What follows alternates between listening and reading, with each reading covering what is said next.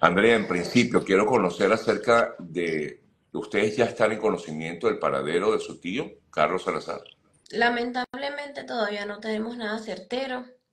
Ya se han ido a las instancias legales como los organismos públicos de seguridad, eh, CICPC, SEBIN, Ministerio Público, Fiscalía, eh, CONAP, y nadie nos da respuesta de mi tío. Sea, no sabemos nada de dónde exactamente lo tienen, si lo tienen en Margarita o lo tienen en Caracas. Como ya se pudo haber informado y está al tanto del caso de mi tío, que lamentablemente por haber grabado a Alex Zapp en Margarita, él rodó ese video en un grupo de WhatsApp porque él no es de usar redes sociales. Y ese video se hizo viral. Él no midió esas consecuencias, no se imaginó, nadie nos imaginábamos estas consecuencias que está ocurriendo ahorita. A él se le están violando sus derechos porque ya han pasado más de 48 horas y no sabemos nada, no lo han procesado en ningún lado.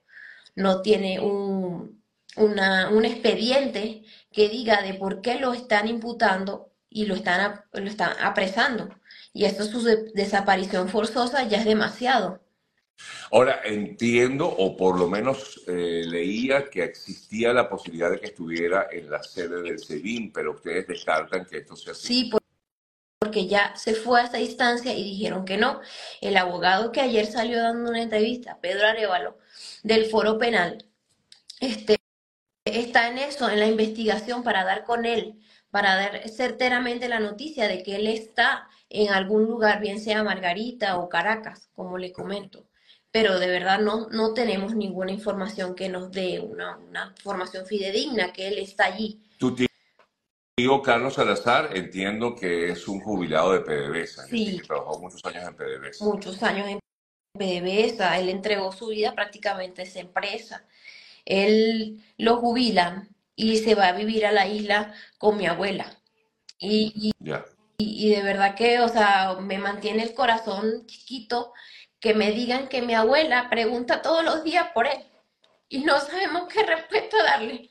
Claro. Es, es, Entiendo que tu abuela es una señora ya de más de 90 años. De 90 años, pero ya en su, en su cabecita, o sea, todavía en su lucidez, ella pregunta por él lo tenemos, la tenemos prácticamente con mentiras de que él está de viaje, que le sale un trabajo, porque no, o sea, no. Claro, por la preocupación, pues, de no, de, o mejor dicho, para no darle una preocupación más a, su abuela. Eh, ¿Hasta dónde eh, creen ustedes que puedan llegar? Porque decías tú que justamente el foro penal se ha encargado de la, de la defensa o por lo menos buscar información básicamente en estos momentos en principio, conocer el estado en el cual se encuentra y el lugar donde se encuentra, ¿no? Eh, hasta dónde, hasta dónde pueden, creen que puedan llegar ustedes con este tipo de, sobre todo de alzar la voz. No temen también porque puede haber algún tipo de represalia. Sí, yo también tengo ese temor. Este, yo también tengo ese temor porque igual si yo esté lejos, igual lo tengo, lo tengo por mi familia, lo tengo por mi tío, que esta, o sea, esto, esta voz de ayuda, este grito de ayuda que yo estoy pidiendo, pueda traer más consecuencias para él y lo que no quiero, pero yo lo que quiero es que ellos me escuchen y, y me digan, o sea, y, digan dónde está él, porque él, él, tiene, él tiene que tener un debido proceso. Claro. Se le está imputando, se le está señalando por eso, por ese delito para ellos, por él expresar su descontento, que sabemos que no se puede, sabemos que eso no se puede hacer por estas consecuencias que yo estoy viviendo, así como yo la estoy viviendo. Muchas familias en Venezuela la han vivido y la están viviendo. Dígame la señora Rocío San Miguel, después de que desaparecen a mi tío, a ella también. Entonces imagínense todo, todo lo que no sabemos y estamos en incertidumbre como yo y tanta familia, que yo lo que deseo es llegar, mira, llegar y que ellos me escuchen y digan, mira, sí lo tenemos acá, como el debido proceso y el derecho que a él le pertenece como ciudadano. Eso es lo que yo quiero, eso es lo que yo quiero llegar con esta, con este grito de ayuda en las redes sociales, que me ha servido bastante para poder, porque voy a seguir, voy a seguir hasta dar con él, porque sí o sí tienen que darme respuesta de él porque él no es ningún animal, no es ningún objeto que, que botan por ahí él es un ciudadano, él es un ser humano. Sí. Sí, lo entiendo perfectamente eh, y de verdad que gracias por, bueno, por permitirme eh, eh, bueno, dar a conocer una vez más este caso. Sé que están desesperados y lo comprendo perfectamente. Un hombre de 60 años de edad, jubilado de PDVSA y que, como bien decías tú, pues se fue a Margarita a vivir, digamos, esta etapa de su vida. Y, bueno, le tocó grabar ese momento y nunca se imaginó que esa grabación le iba a traer inconvenientes en su, en su vida y por supuesto además genera una, un trauma en, en toda la familia. ¿no? Todo, o sea, de verdad que nosotros estamos, bueno, por el piso, o sea, yo de tan lejos tratando, tratando, tratando de, de lo que yo tenga en mis manos de, de, dar con él, porque yo quiero saber cómo está él. Sí.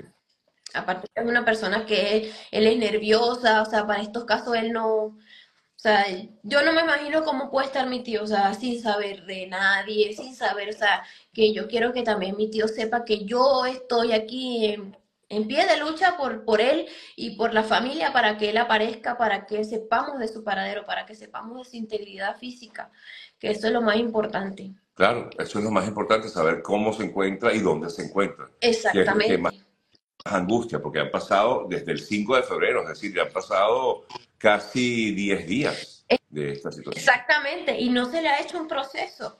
¿Por qué no se le ha hecho un proceso? ¿Por qué no se le ha abierto un proceso de fiscalía en el Tribunal Superior?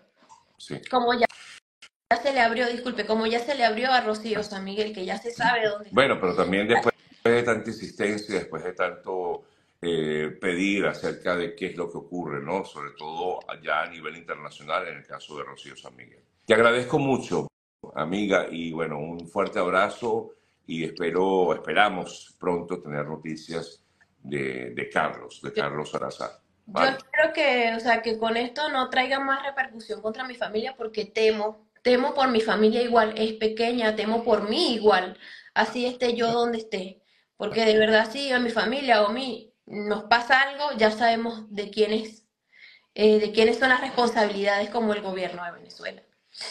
Por Fuerte abrazo y que se extienda a toda la familia. Gracias. Gracias a usted por permitirme esta ventana informativa. Vale, gracias. Gracias.